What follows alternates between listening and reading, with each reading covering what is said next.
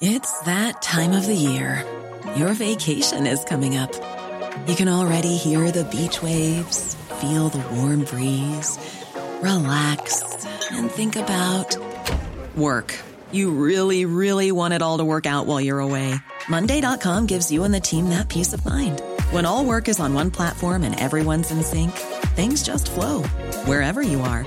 Tap the banner to go to Monday.com.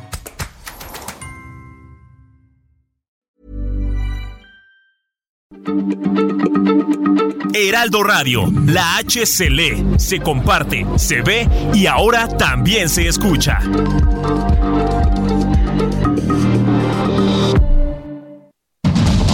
Inicia.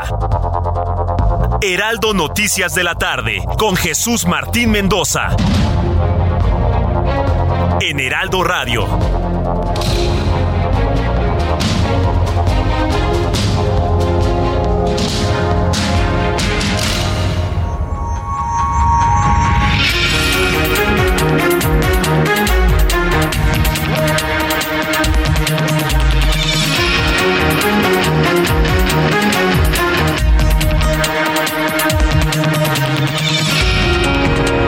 Las 6 de la tarde en punto, hora del centro de la República Mexicana. Bienvenidos, muy buenas tardes. Me da mucho gusto saludarle a través de los micrófonos del Heraldo Radio en todo México, en los Estados Unidos. Como siempre le digo, súbale el volumen a su radio, que le tengo la información más importante que ha surgido en nuestro país y en el mundo durante las últimas horas. Yo soy Jesús Martín Mendoza, le acompaño desde este momento y hasta las 8 de la noche, dos horas de noticias. El embajador de los Estados Unidos en México, Ken Salazar, señaló que la intervención del ejército estadounidense en territorio mexicano no va a solucionar el problema de los carteles de las drogas. En conferencia sostuvo que algunas propuestas que se han puesto sobre la mesa sobre fuerzas militares en México no nos van a dar la solución que necesitamos, pero sí una colaboración, sí un apoyo. Dijo Ken Salazar se necesita el apoyo de la inteligencia de los Estados Unidos a México sin violar su su autonomía, su, su, soberanía. Bueno, fueron declaraciones importantes de Ken Salazar, que evidentemente, bueno, pues muestra también una enorme carga ideológica en torno a este espinoso tema que tendrá que abordar tarde o temprano el presidente mexicano.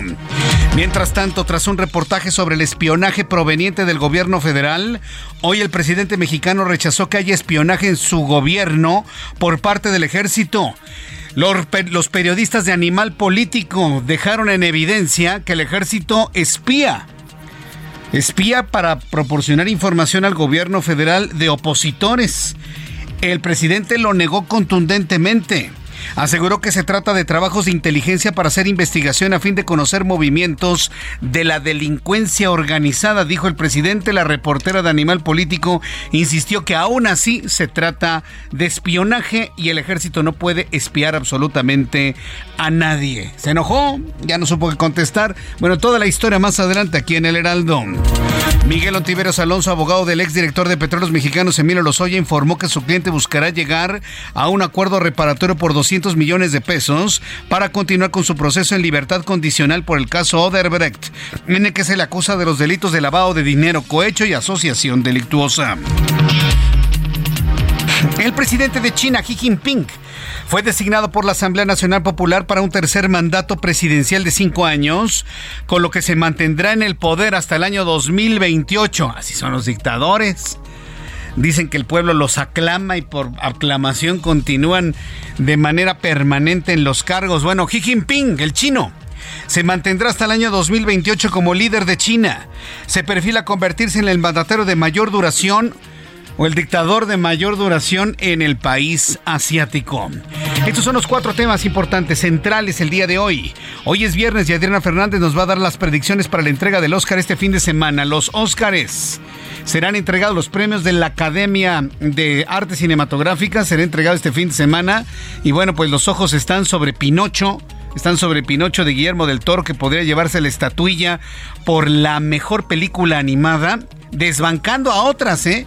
que ya venían perfilándose como ganadoras, entre ellas Red, tomando en cuenta pues la carga feminista que tiene esta película Red, pues parece que la ha desbancado de llevarse la estatuilla por la mejor película animada con la salida de Pinocho de Guillermo del Toro y claro, el gran debate, ¿quién se llevará la, mejor película? Todos aseguran que será La Ballena, todos aseguran que el mejor actor, eh, eh, Brandon también lo, hará, eh, Brendan, Brendan estará llevándose la estatuilla, Brendan Fraser, Ya, ya, gracias por recordarme el nombre de este actor que todos lo conocemos en George de la Jungla. Y ahora imagínense quién lo hubiese pensado. Lo platicaremos más adelante aquí en el Heraldo Radio. Hablaremos de la importancia que tiene para nuestros hijos tener espacios positivos en casa y en las escuelas para elevar su desarrollo. Hoy hablaremos también con Roberto San Germán, toda la información deportiva, mucha información que usted debe conocer para cerrar el fin de semana. Mientras tanto, más noticias importantes en este día con Giovanna Torres.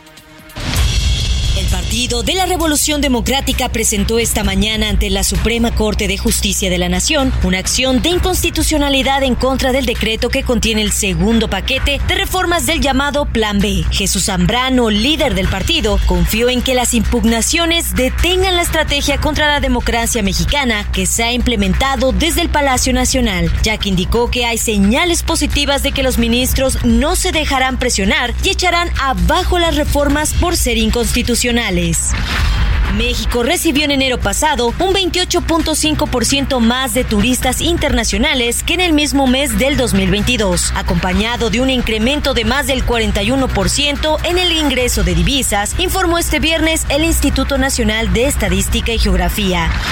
Samuel García, gobernador de Nuevo León, y su esposa Mariana Rodríguez se convirtieron en padres primerizos. De acuerdo con reportes, la pequeña niña llamada Mariel nació en punto de las 3.52 am. Tanto Samuel como Mariana se encargaron de compartir la llegada de su hija a través de sus redes sociales. La Fiscalía General del Estado de Chiapas confirmó la detención de Eddie Humberto N., quien presuntamente habría envenenado con yogur a seis miembros de su familia, quienes eran cinco menores y su esposa juez de control determinó vincular a proceso a Sergio N. después de que su defensa no pudiera argumentar algo en su favor. El chiquilín, como es conocido, fue detenido en el estado de Michoacán tras casi dos meses por el delito de homicidio calificado cometido en agravio de Antonio Monroy al interior del restaurante Bar La Polar. La Secretaría de Cultura de la Ciudad de México anunció que el próximo 25 de marzo se celebrará el gran baile con sonideros y sonideras en el Zócalo Capitalino. Los horarios en donde las personas van a poder ir a bailar será a partir de las 17 horas, cuando se presente el sonido La Changa, La Conga, Dinastía Perea de Peñón de los Baños, entre otros. Una organización de defensa de derechos humanos aseguró este viernes que denunció ante la Comisión Interamericana de los Derechos Humanos al Estado salvadoreño por la violación sistemática de derechos de 66 personas detenidas durante su estrategia ofensiva contra las pandillas bajo el régimen de excepción de Nayib Bukele, que se acerca a cumplir un año de vigencia y que se ha ido prorrogando por términos de 30 días, se suspenden garantías constitucionales como el derecho a la defensa de los detenidos y se amplían los plazos de la detención. Muchas gracias por el resumen de noticias, eh, Giovanna Torres. Y bueno, pues es lo que le estaré platicando durante todas estas horas de información. Son las 6 de la tarde con 8 minutos, tiempo del centro de México. Saludos a quienes cumplen años hoy, 10 de marzo. De verdad nos unimos a su festejo, a su felicidad de parte de todo este gran equipo del Heraldo Radio. Bien, quiero informarle que el fiscal general de justicia de Tamaulipas, Irving Barrios, dio a conocer que cinco personas ya fueron detenidas en el secuestro de cuatro estadounidenses en Matamoros Moros el pasado 3 de marzo, que derivó en la muerte de dos de ellos. Mire, el asunto es muy interesante porque ¿cómo obtuvieron a estos cinco? Fueron entregados por el mismo cartel que realizó estos hechos argumentando de que se salieron del protocolo y hasta ofrecieron disculpas por los efectos colaterales de las acciones de estas personas. Esa es la forma como están detenidas estas cinco personas porque fueron entregados por sus propios compañeros del grupo presuntamente delictivo. Vamos a entrar en comunicación con Carlos Juárez, corresponsal en Tamaulipas, quien nos tiene toda una actualización de estas cosas que nos tienen en un conflicto directo, bueno, el gobierno mexicano con el gobierno de los Estados Unidos. Adelante, Carlos, gusto en saludarte. ¿Cómo estás?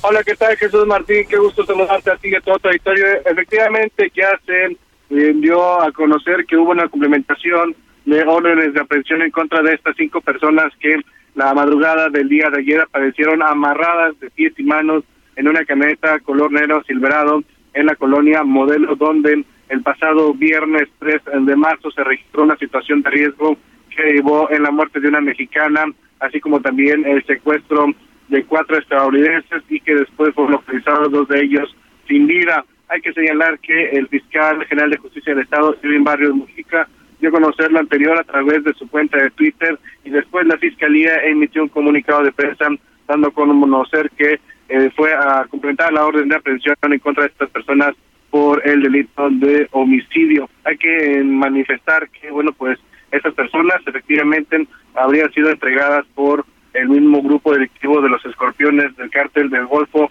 eh, junto a una cartulina, junto a una cartulina, esto donde pedían disculpas por los hechos registrados ese día, viernes 3 de marzo. Hay que también recalcar, eh, Jesús Martín, que bueno, a una persona fue vinculada a proceso por esta situación y que bueno, esta está relacionada con eh, que estaba cuidando a los estadounidenses allá en la caja, en la casa de madera del ejido Tecoloten, que va, está ubicada allá rumbo a la carretera a Playa Bagdad. Lo curioso es eso, cómo es que fueron entregadas estas personas y bueno, ya la autoridad eh, aplicó el protocolo para que no pudiera salir libres. Ahora nos falta que también nos dé a conocer el FBI que alguien reclamó los 50 mil dólares por haber dado la información del paradero de estas personas.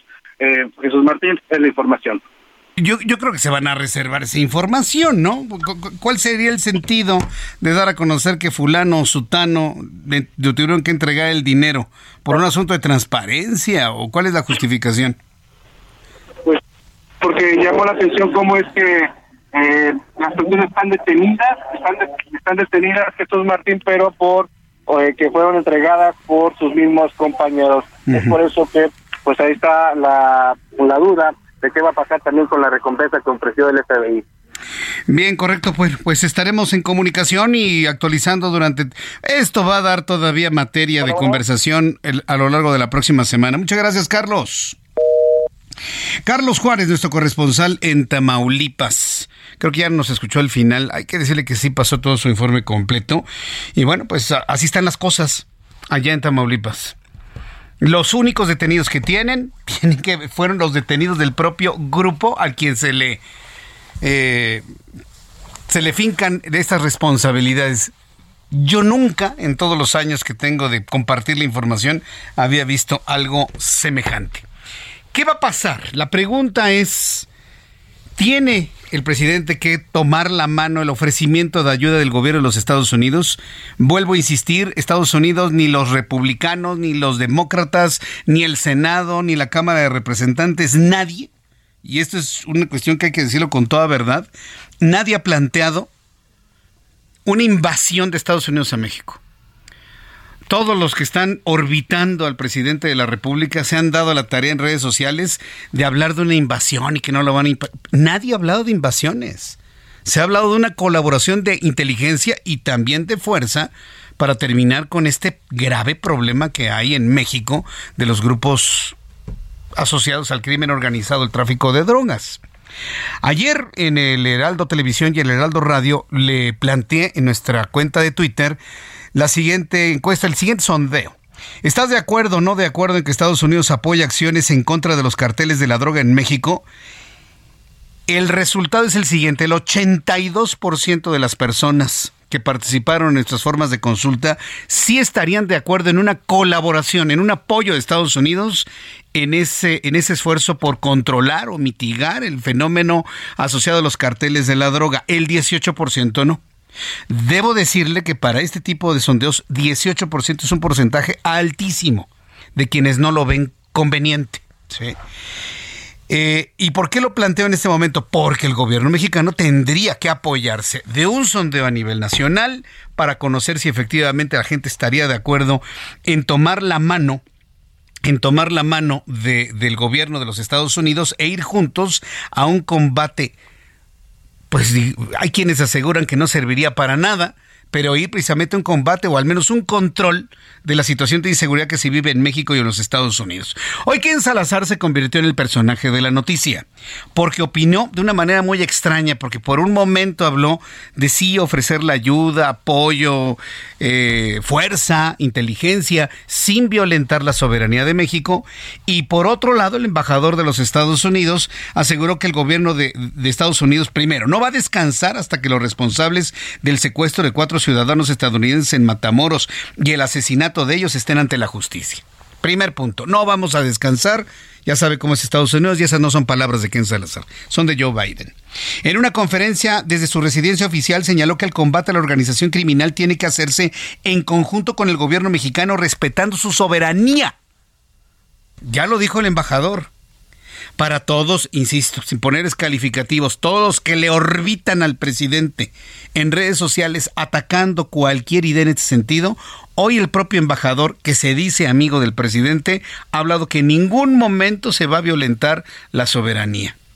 Y si efectivamente hay una amistad entre López Obrador y Ken Salazar, esa palabra es más que suficiente. Tendría que ser más que suficiente, si no, pues no es una relación del todo honesta, desde mi punto de vista. ¿no?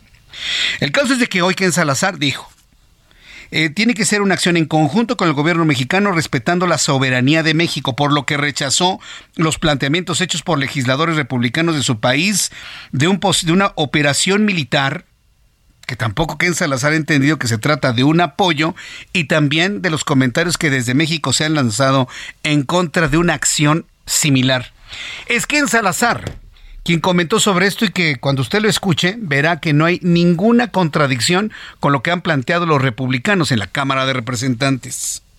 Es un veneno que se tiene que contener y en eso estamos comprometidos. Tenemos que fortalecer nuestras, nuestros esfuerzos entre los Estados Unidos y México con nuestros equipos de seguridad y nuestras agencias de seguridad. Es prioridad grande para nosotros. Entonces trabajar con todas las agencias del gobierno mexicano para confrontar esta delincuencia y este problema que es de las dos naciones. En todo esto lo hacemos como socios que es diferente que lo que ha pasado entre México y los Estados Unidos en los tiempos pasados. Nos duele mucho y lamentamos mucho lo que pasó. Es que agradecemos el esfuerzo conjunto entre los Estados Unidos y el gobierno de México. Hicieron un trabajo inmediato de Matamoros es que no vamos nosotros a descansar hasta que los culpables enfrenten la justicia. Entonces el equipo de los Estados Unidos trabajando en este caso, día y noche, le estamos dando seguimiento.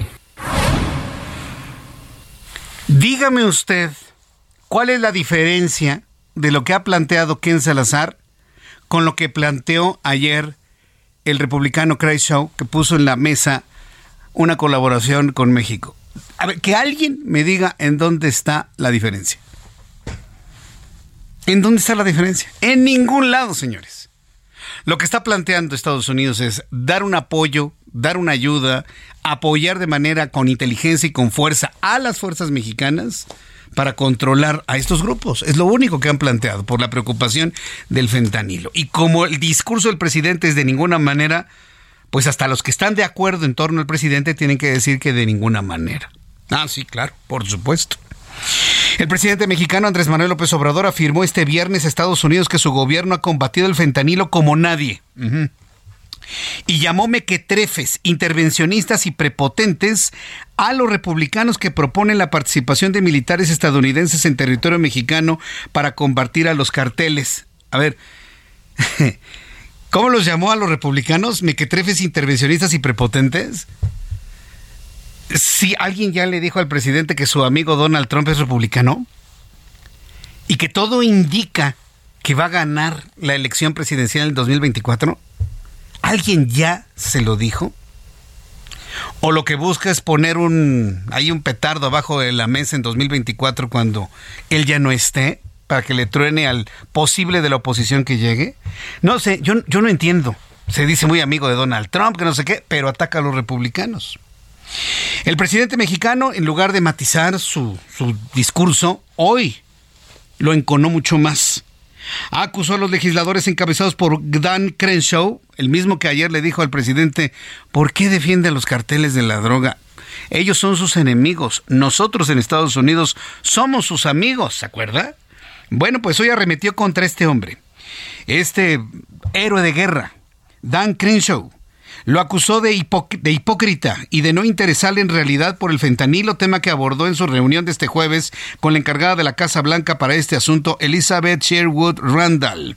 Y adelantó que la próxima semana el secretario de Relaciones Exteriores, Marcelo Ebrard, va a sostener una reunión en Washington con los cónsules mexicanos en Estados Unidos para armar una estrategia ante la iniciativa de los republicanos.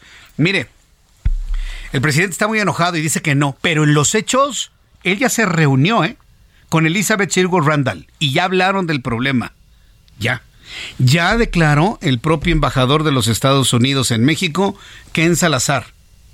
Y va a enviar a Marcelo Ebrard a tener un diálogo más directo con el gobierno de los Estados Unidos ante en qué términos va la propuesta. mediáticamente hay un rechazo, mediáticamente hay un enojo, pero diplomáticamente hay diálogo, ¿eh? Entonces, yo sí se lo quiero plantear para que no se queden más con la idea de que ya lo rechazaron. En los hechos hay diálogo del propio presidente con Sherwood Randall y Marcelo Ebrard va a Washington para hablar tanto con cónsules como con representantes del gobierno de los Estados Unidos. Esto fue lo que dijo hoy en la mañana. Y estoy seguro que no solo los mexicanos y también de otros países de América Latina que están en Estados Unidos, sino hasta los mismos estadounidenses van a estar a favor de nosotros. Porque ese no es el camino, el de la amenaza, el del sometimiento, el de la invasión. ¿Qué se creen estos mequetrefes, intervencionistas, prepotentes? A México se le respeta eso, o sea, estoy de acuerdo en que a México se le respeta, ¿no? Pero todo lo que dijo el presidente no es verdad. En ningún momento se ha hablado de una intervención, en ningún momento se ha hablado de una invasión. Y yo no puedo transmitir estos mensajes quedándome así como si nada. No, no, no. Porque es la verdad. Nunca se ha hablado de un intervencionismo. Ay, Jesús Martínez, que son los Estados Unidos. Ayer nos lo dijo Raimundo Sánchez Patlán aquí en este micrófono, en su análisis. ¿Ustedes creen que Estados Unidos va a pedir permiso en caso de que necesite hacer una intervención? Por supuesto que no. Lo hacen y punto. Pero no está en el ánimo de Joe Biden hacerlo. Pero bueno, ¿qué es lo importante de todo esto? Más allá de los enojos presidenciales que acabamos de escuchar, es que el diálogo va. O sea, no está cerrada la puerta. El propio presidente ya se entrevistó con esta mujer, encargada de todo el tema de narcotráfico en los Estados Unidos, y Marcelo Ebrard va la próxima semana a Washington hablar sobre el asunto, más allá de los enojos. El presidente mexicano afirmó que su gobierno se hace uso de la información de inteligencia, pero no se realiza espionaje. Hoy, de manera paralela, además de todo este tema que tiene que ver con los Estados Unidos, pues surgió un cuestionamiento de periodistas de Animal Político que le pusieron en la mesa evidencia de espionaje por parte del ejército mexicano, lo cual sería completamente ilegal. El presidente mexicano justificó que no se realice espionaje contra defensores de derechos humanos y periodistas. Eh, se le cuestionó que la Sedena espió a un defensor de derechos humanos en Tamaulipas y a periodistas infectándolos con el virus que da la entrada al sistema Pegasus. A lo que respondió que se tiene que hacer investigación, no espionaje, pues reiteró que el Instituto de Inteligencia hace la investigación para no usar la fuerza. Noemí Gutiérrez, reportera del Heraldo Media Group, nos tiene más detalles de este Encuentro de discursos entre la reportera de Animal Político y el presidente mexicano. Adelante, Noemí.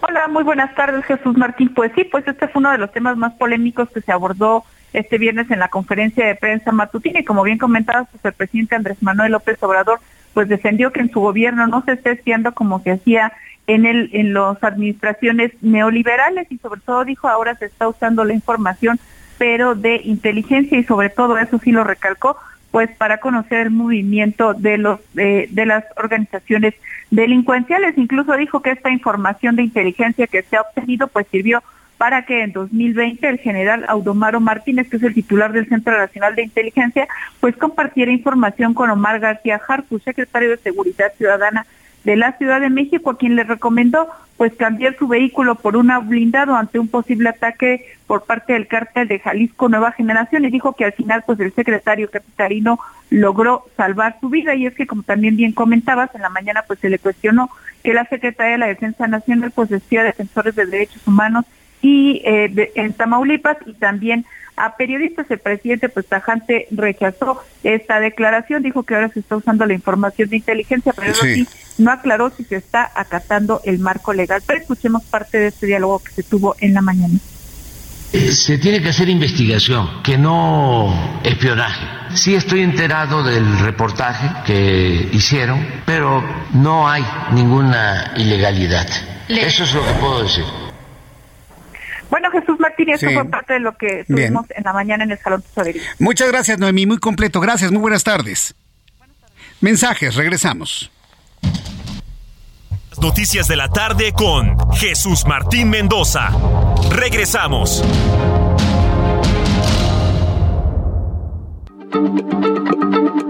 Heraldo Radio, la H se lee, se comparte, se ve y ahora también se escucha.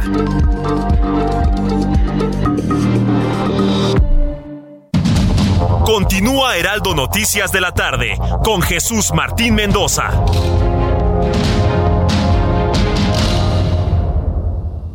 Promedio de 30.3% sin IVA, vigencia del primero al 31 de marzo. Que el esfuerzo sea tu guía para seguir avanzando con RAM 4000, el camión que carga con más pasajeros al ser el único doble cabina. RAM 4000, capaz de llevar a una cuadrilla de trabajadores. Estrénalo con tasa desde 9.75%. RAM a todo con todo.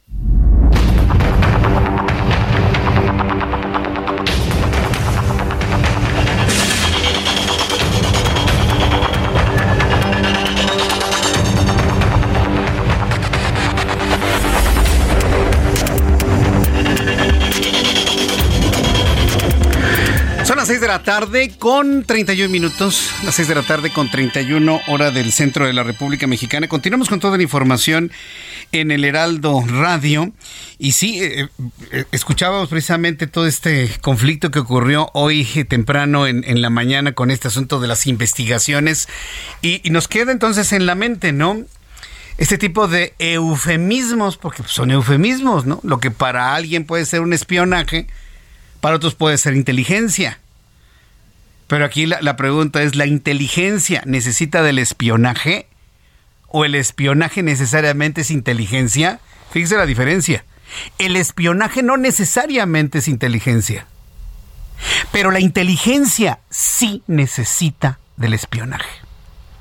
Entonces, aquí lo que tiene que aclarar muy bien, qué es lo que está haciendo el ejército mexicano o la instancia que sea, el CISEN con su nuevo nombre, qué es lo que están haciendo con qué objeto, contra quiénes y para qué fines.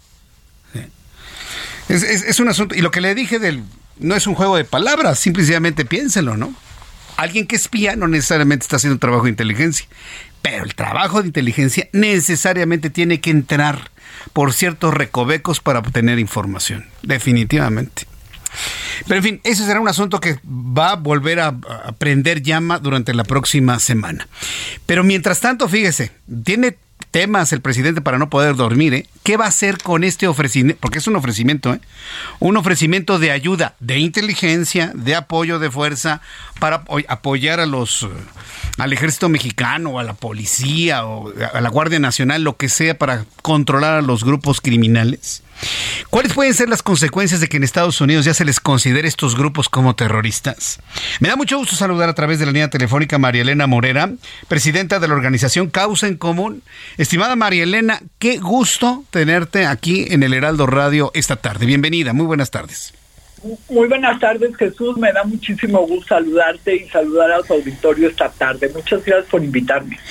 Estados Unidos ve a los grupos criminales mexicanos, a los carteles mexicanos como grupos terroristas. Y ya vemos ahí la intencionalidad desde los republicanos en la Cámara de Representantes de, así lo entendemos, ofrecer ayuda, ofrecer apoyo en inteligencia, fuerza a México para lograr este combate. Y el presidente lo ve como un intervencionismo, como una amenaza de invasión. Creo que estamos en los extremos, ¿verdad? María Elena, ¿tú cómo lo ves? Así es, mira, el presidente siempre lleva todo al extremo. Su política es polarizar y no lo hemos visto solamente en este caso. Lo hemos visto a través de los cinco años que lleva de presidente casi, eh, que a él le gusta polarizar y en lugar de bajarle al conflicto con, con los republicanos eh, específicamente, porque no es un conflicto realmente que sea con el presidente Biden, ¿no? sino con, con el ala de, eh, de este, republicana. Este conflicto en lugar de que el presidente trate de ayudar al, presidente Biden, porque en realidad se le están yendo encima también a Biden, bajar el nivel de conflicto, hacer, eh, hacer acuerdos de colaboración que bueno, ya los tienen, ¿verdad? Pero en realidad colaborar con Estados Unidos, bueno, pues le sube, le sube al nivel del conflicto con estas declaraciones que hace diciéndoles a los republicanos que le va a pedir a los mexicanos que viven en Estados Unidos que no voten por ellos. Y también hay que decirlo, eh, el conflicto, si bien eh, pues ya a principios de enero, fíjense que salió la primera resolución, digamos, que pedían los republicanos a Biden, para que interviniera con una, de una manera mucho más eh, fuerte en contra de los cárteles mexicanos, declarar, quería que los declarara como terroristas, y esto implicaría eh, varias cosas, ¿no? Entre ellas significaría, eh, desde la perspectiva de los vecinos, poder utilizar en contra de los grupos este, de narcotraficantes, específicamente de los grupos que este, trafican con, con fentanilo, el arsenal legal e institucional que usa el gobierno de Estados Unidos en el combate al terrorismo. ¿no? Entre otras cosas podría ser eh, la persecución de proveedores y de clientes por apoyo al terrorismo, el congelamiento de una gama amplia de instrumentos financieros, etcétera, ¿no? Y por otro lado, pues también dijeron que querían la intervención del, de las Fuerzas Armadas eh, americanas en México. ¿no? Esto viene, ya venía desde antes, cuando sucedió desgraciadamente lo de la familia Levarón, ahora lo, lo ponen en la mesa en enero, sin embargo esto pasó, esta iniciativa pasó completamente desapercibida hasta que se sumaron varios legisladores, 21 fiscales y el exfiscal Bach Ahora, yo lo que quisiera escuchar de alguien que conoce profundamente todo esto, como, como es tu caso, Marilena, es saber si en un momento dado México podría aceptar e, esta mano que se tiende eh, podrías tener alguna trampa, podría no tener alguna trampa. Vemos que hay una preocupación real, legítima, por parte de los Estados Unidos ante el envenenamiento de sus jóvenes con el fentanilo, asunto que también ese problema lo tenemos aquí en nuestro país. Es decir, ¿qué, hacemos hacia adelante? Eh, como socios comerciales, como socios en todos sentidos, ¿qué es lo que más le conviene a un presidente como López Obrador elegir? Mira, le convendría elegir una colaboración como la que ya tenemos, porque realmente estos instrumentos no le van a sumar más de lo que ya el gobierno puede hacer, ¿no? A menos de que fuera la intervención, y yo creo que en este momento es completamente improbable una intervención del, del ejército norteamericano a México. Eh, entonces realmente no sumaría más.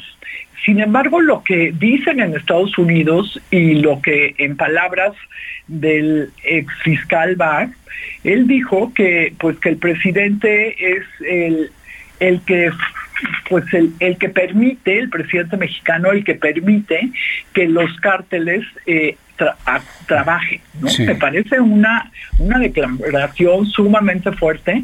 Eh, él tendrá sus razones y sus bases para haber afirmado una cosa así. Entonces, eh, realmente sí se está generando un conflicto que el presidente lo podría parar me parece que de una forma muy fácil si apoyara a su homólogo norteamericano. No, sin embargo, pues no es el carácter del presidente, eh, dudo que lo haga, él va a apostar por el, por seguir en el conflicto, por acusar a los americanos eh, de intervencionistas, por decir que solo en Estados Unidos muere, gente por fentanilo y que aquí no muere gente, o sea, lo cual es una mentira, ¿no? Las drogas afectan a todos los países y, y desgraciadamente finalmente también hay que decirlo, esta política de drogas que en Estados Unidos lleva 52 años, eh, desde que decidió Estados Unidos hacer una guerra en contra de las drogas y que además involucra a México, a Colombia y a otros países, bueno, pues también es una aceptación eh, tácita de los republicanos que dicen, pues hemos fracasado en esta estrategia y hemos fracasado en el, en el control del abuso de las drogas. ¿no? Entonces me parece que, que los dos países tenemos que, que ver la responsabilidad que cada uno de nosotros tenemos, asumirla y desde esa posición eh, poner propuestas en la mesa en lugar de estar en dimes y diretes, que me parece muy desafortunado porque lo único que se está generando en Estados Unidos es la percepción de que México es un narcoestado. Sí, y eso tiene sus efectos más que en el gobierno o en una persona específica, en toda la población. Al ratito, ¿te, acuerdas la imagen que tenían? Yo, pienso que ya no tanto, pero que tenían los colombianos en cualquier parte del mundo, ¿no? Claro que Ahora esa imagen la vamos a tener los mexicanos, ¿no? Ahí, vienen los, los narcos. exacto, y eran los más investigados porque eran colombianos, ¿no? Entonces, muy posiblemente eso nos empiece a pasar a los mexicanos, porque eh, lo que tenemos que desactivar es el pensamiento de que todo el país está, eh, está este, ¿cómo se dice?, gobernado por narcos, ¿no? No podemos olvidar que sí hay regiones en donde ellos mandan, pero eso no significa que gobiernen este país. Entonces, eh, sí creo que, que este conflicto puede pues puede subir de tono y subirá de tono en la medida que el presidente, en lugar de poner una propuesta en la mesa, eh, siga peleando como si estuviéramos en un pleito de mercado. ¿No, será que el presidente quiere administrar el conflicto para que esta bomba le estalle a la siguiente administración, sea de sus corcholatas o sea de un gobierno de oposición, María Elena? ¿Podría existir esa posibilidad? Pues mira, sí, sí, con ese presidente todas las posibilidades, este, aunque nos parezcan escalofriantes o loquísimas, eh, pues todo, todo puede, puede caber en, en, la mente del presidente.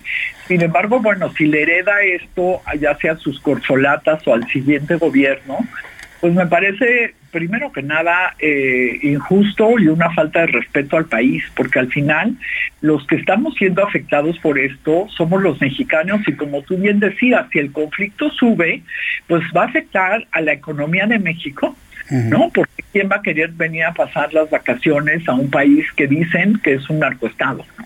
Le va a afectar a la economía porque ¿quién quiere invertir en un país con, con, problemas tan graves, ¿no? Como los que dicen en Estados Unidos que tenemos. Y yo creo que los republicanos también le han apostado a subir el nivel de conflicto, porque no olvidemos que ellos también tienen elecciones, al igual que nosotros en el 2024.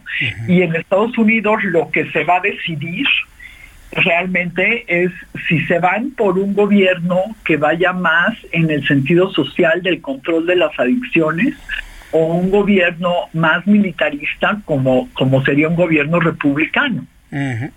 y, y, y, eso habría que ver si, si no tendría matices eh, el republicano. A mí me sorprende que López Obrador ha dicho que tiene afinidad con Donald Trump republicano y hoy pues prácticamente está haciendo un llamado a que nadie vote por los republicanos. De no creerse, ¿eh? yo esa parte no la, no la estoy entendiendo. Hay algo que no estoy entendiendo bien de eso, María Elena. No, sé tú. No, yo creo que sí lo entiendes muy bien, eh, Jesús Martín. Lo que sucede es que el presidente mexicano, como dice una cosa, dice la otra, ¿no? Mm. ¿Te acuerdas que cuando antes de iniciar su gobierno decía que eh, los militares iban a regresar a los cuarteles? Y ha sido el gobierno donde hemos tenido más militares en las calles, más poder con los, les ha dado a los militares y más dinero. Mm. Entonces, pues el presidente eh, se va de un polo al, otro polo sin ningún problema. Mm.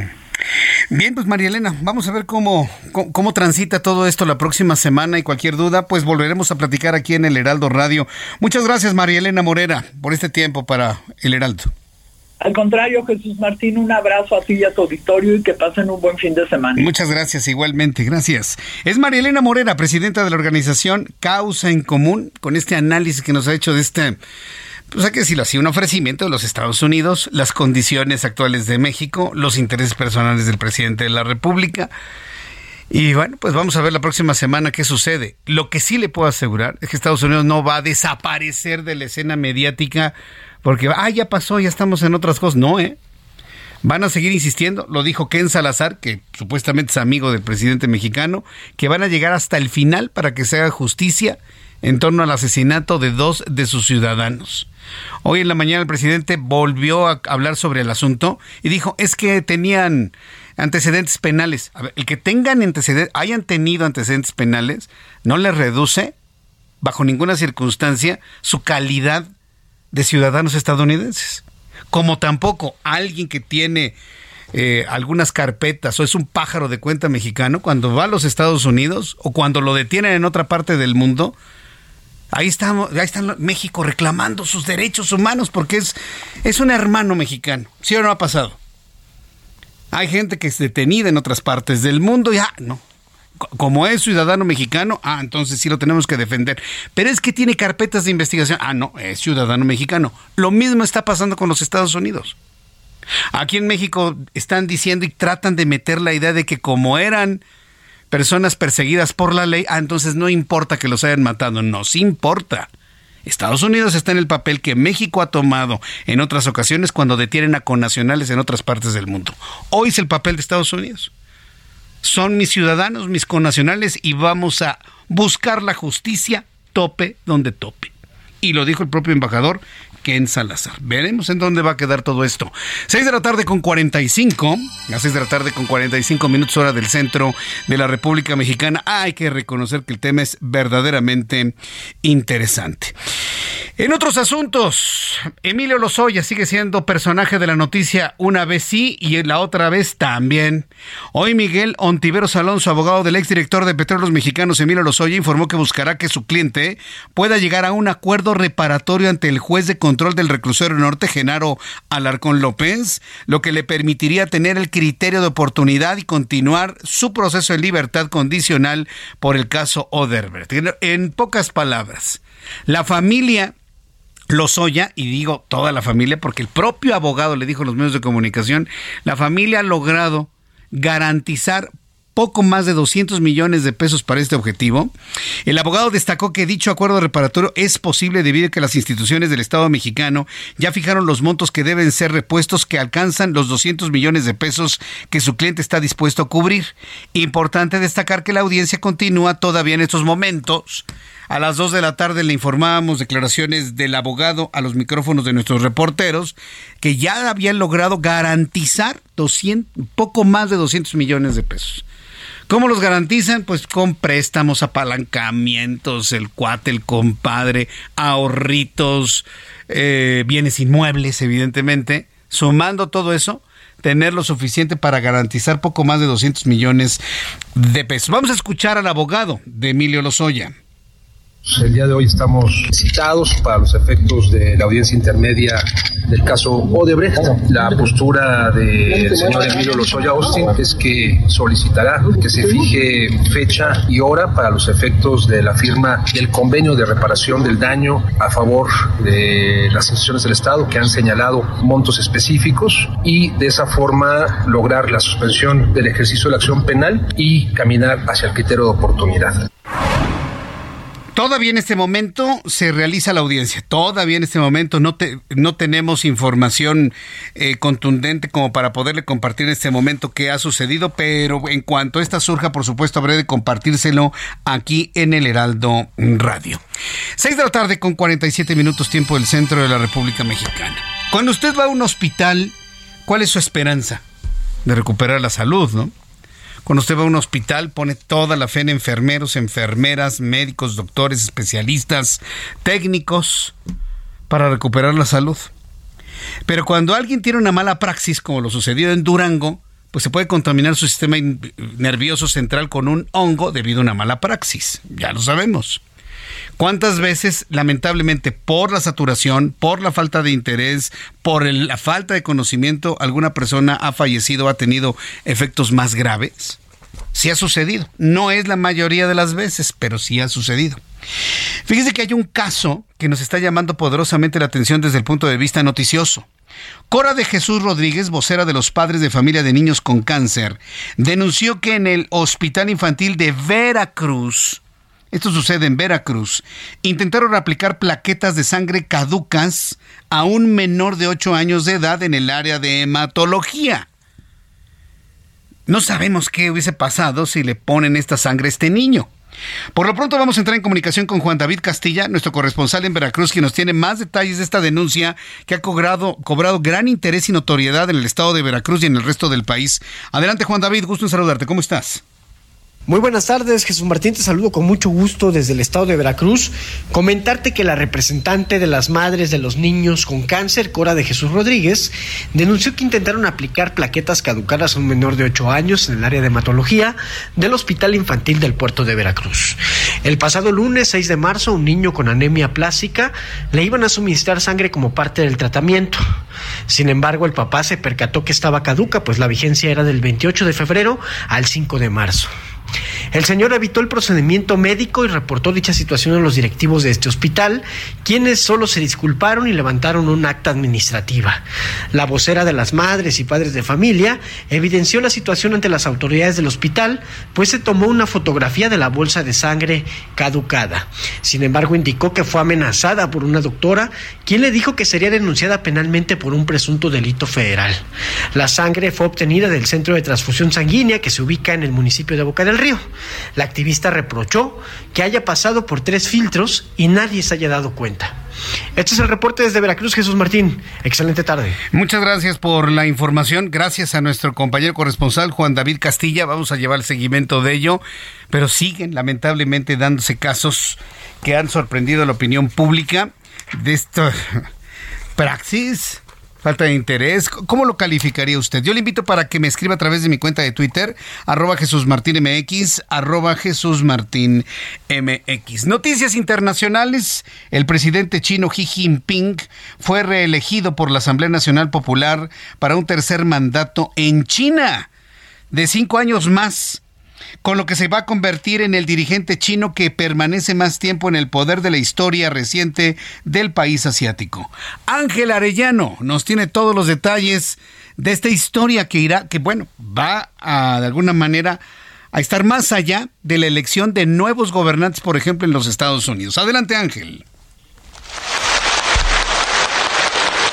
Así, con los aplausos al unísono de la Asamblea Popular Nacional, congregada en el Gran Salón del Pueblo, situado en la plaza de Tiananmen, Xi Jinping fue reelegido para un tercer mandato de cinco años como presidente de China. Era el único candidato al cargo y recibió el respaldo total del órgano legislativo, los votos de 2.952 a favor, cero en contra, cero abstenciones. Se convierte así en el líder más poderoso de China en décadas, un país donde la presidencia es un título en buena medida ceremonial ya que el poder reside en los cargos del jefe de partido y del ejército, dos funciones que Xi Jinping también controla desde octubre pasado, cuando fue reelegido en un congreso del Partido Comunista. Cuando llegó al poder en 2013, algunos predijeron que sería el líder más liberal del Partido Comunista de China por su perfil discreto y su historial familiar. Más de 10 años después, la realidad fue distinta. China se regía por un sistema de gobierno que buscaba inhibir el culto a la personalidad. Era tradición que el máximo gobernante permaneciera 10 años en el poder como ocurrió con Jiang Zemin y Hu Jintao, los predecesores de Xi Jinping. Sin embargo, este último puso fin a esa regla al abolir en 2018 el límite constitucional de dos mandatos presidenciales mientras alimentaba un incipiente culto a la personalidad. Nació el 14 de marzo de 1953 en Pekín. Es hijo de un viceprimer ministro de China y uno de los fundadores de la guerrilla comunista que operó en el norte del país. Estudió ingeniería química y obtuvo un doctorado en teoría marxista y en educación ideológica y política. Nació en el seno de una familia en el poder. Sin embargo, el padre de Xi Jinping fue relegado durante la Revolución Cultural de Mao. Es por ello que comenzó desde abajo. Intentó varias veces ingresar al Partido Comunista, donde por fin logró entrar y escalar puestos hacia la mitad de los setentas. Llegó a ser gobernador de Fujian en 1999, líder provincial del partido en Zhejiang en 2002 y luego en Shanghai en 2007. Siete. Xi se divorció de su esposa y se casó en 1987 con la popular soprano Pen Li Yuan, entonces más famosa que él. En este 2023, Xi Jinping, de 69 años, comienza su nuevo periodo que será el más extenso en la historia reciente de China y cuando termine su tercer mandato podría incluso aspirar a otro periodo de cinco años cuando ya tenga 74. Reportó para las noticias de la tarde Ángel Arellano Peralta. Muchas gracias Ángel Arellano Peralta por esto. Bueno, pues el líder Xi Jinping permanecerá. Se van a ir, por ejemplo, el presidente de México y el presidente de Estados Unidos y Xi Jinping seguirá seguirá al frente. Seguirá al frente del gobierno de China. Son las 6 de la tarde con 54 minutos hora del centro de la República Mexicana. El Partido de la Revolución Democrática presentó este viernes ante la Suprema Corte de Justicia de la Nación una acción de inconstitucionalidad contra las reformas electorales contenidas en el segundo paquete conocido como Plan B. Van sumándose todas estas acciones de inconstitucionalidad, van sumándose todas estas acciones de inconstitucionalidad en la Suprema Corte de Justicia de la Nación, que debo decirle, ¿eh? qué apoyo ha tenido Norma Piña durante estos días, ¿eh? Más allá de las amenacitas de las redes sociales, Qué gran apoyo de mujeres, hombres, ministros, magistrados, población en general ha recibido nuestra presidenta de la Suprema Corte de Justicia de la Nación. El dirigente nacional del PRD, Jesús Zambrano, detalló que el recurso legal se solicita respetuoso y responsablemente al Pleno de la Suprema Corte de Justicia de la Nación que eche abajo las reformas electorales que violan claramente la Constitución de nuestro país y por lo tanto que queden invalidadas. Mensajes y regresamos. Escucha las noticias de la tarde con Jesús Martín Mendoza. Regresamos.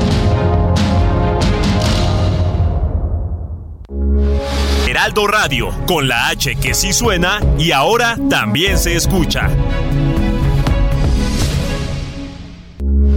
Heraldo Radio, con la H que sí suena y ahora también se escucha. Continúa Heraldo Noticias de la tarde con Jesús Martín Mendoza.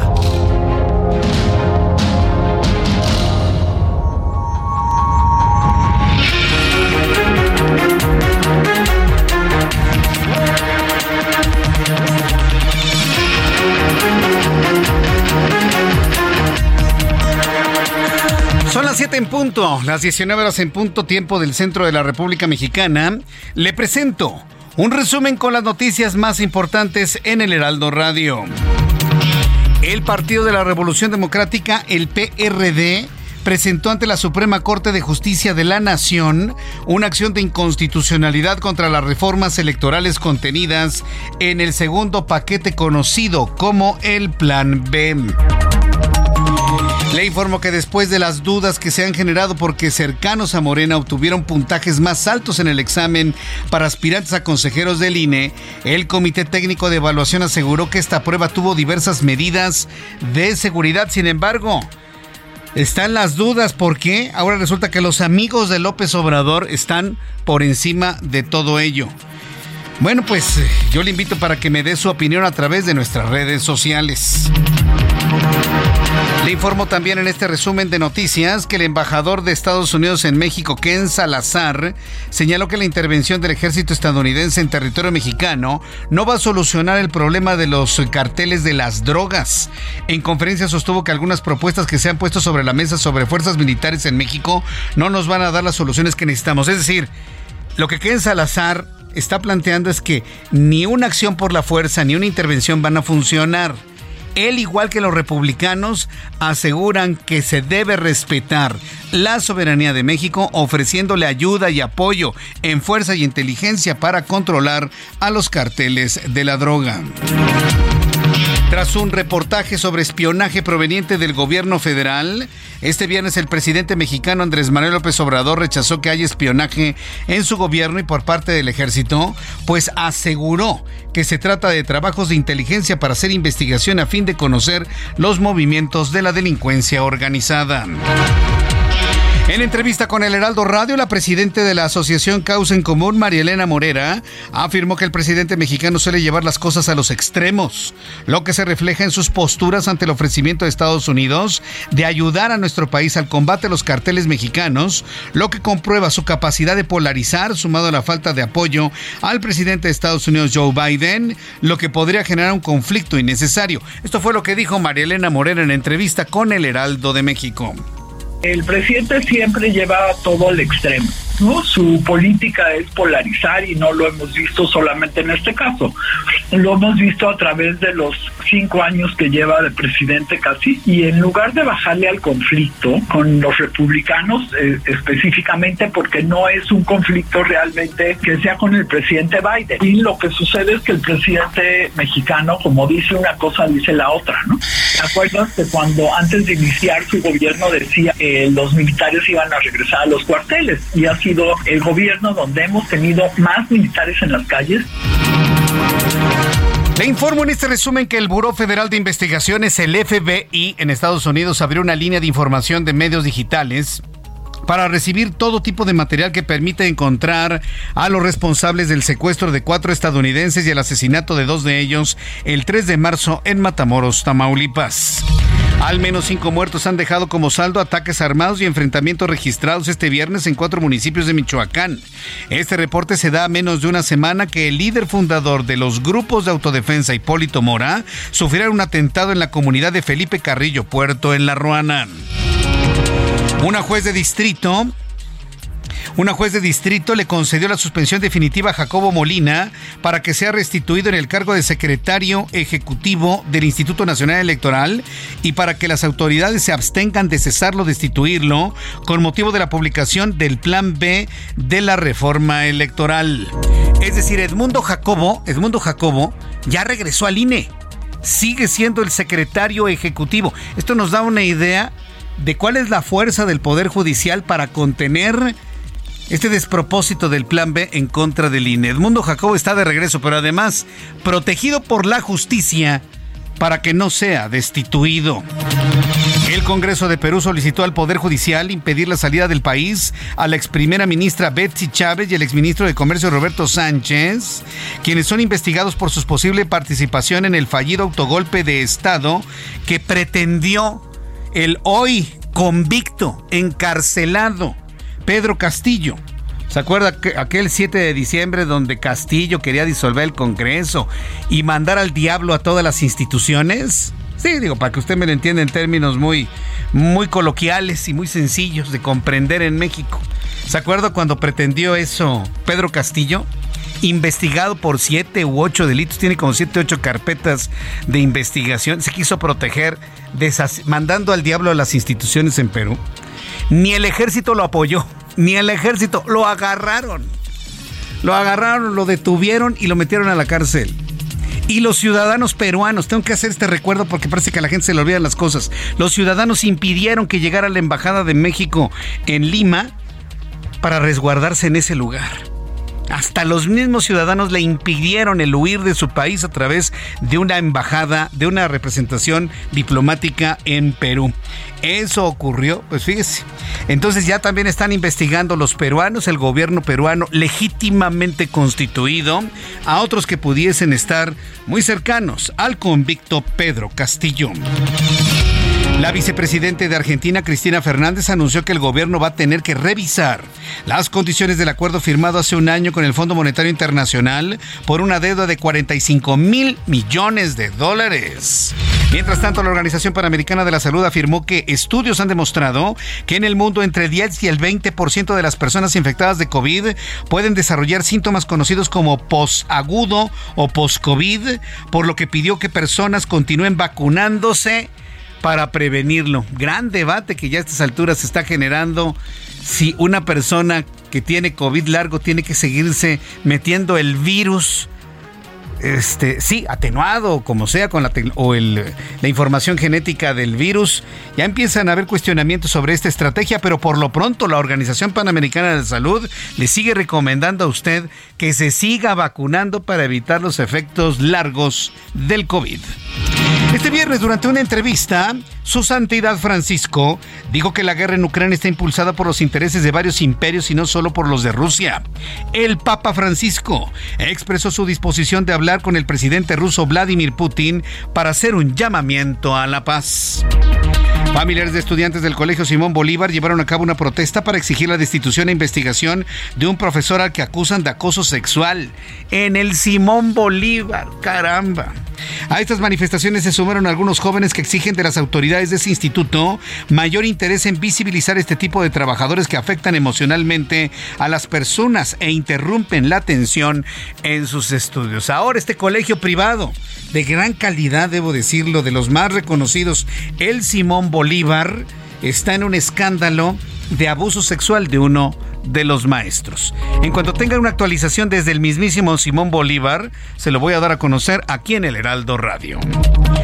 Son las 7 con 8, las 7 con 8 hora del centro de la República Mexicana. Hasta aquí nuestro resumen de noticias. Le saluda Jesús Martín Mendoza y le invito para que siga con nosotros.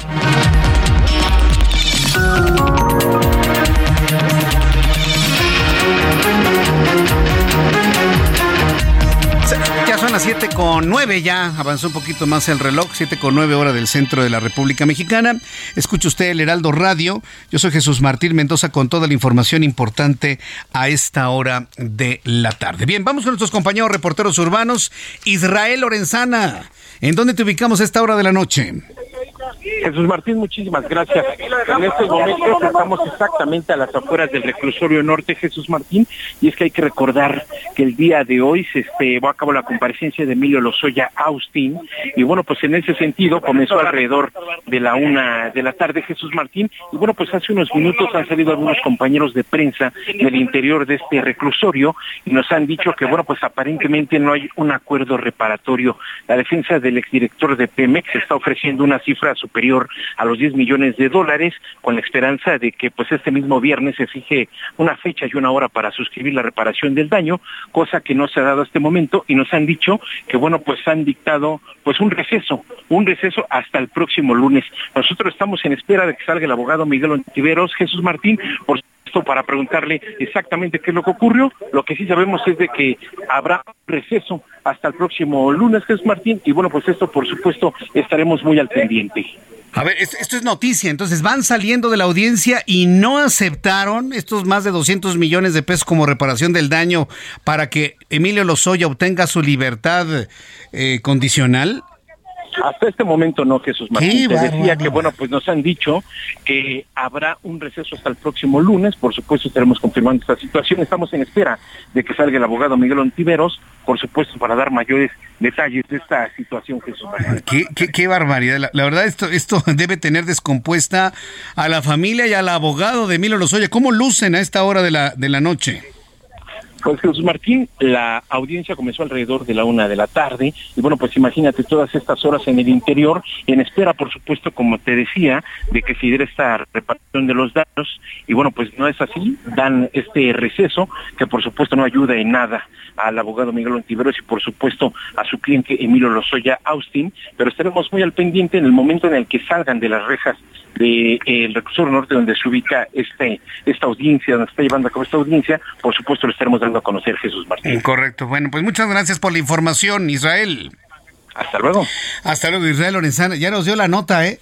Hasta el momento no han llegado a un acuerdo reparatorio. ¿Quién sabe qué habrá hecho la familia para poder garantizar, garantizar 200 millones de pesos? Y no se los aceptó el juez. ¿Qué caso tan tremendo? En fin, bueno, pues estaremos esperando. Se abre un compás de espera hasta el próximo lunes. Vamos con mi compañero Gerardo Galicia. ¿En dónde te ubicamos, Gerardo? Gusto en saludarte. ¿Cómo estás? Gerardo.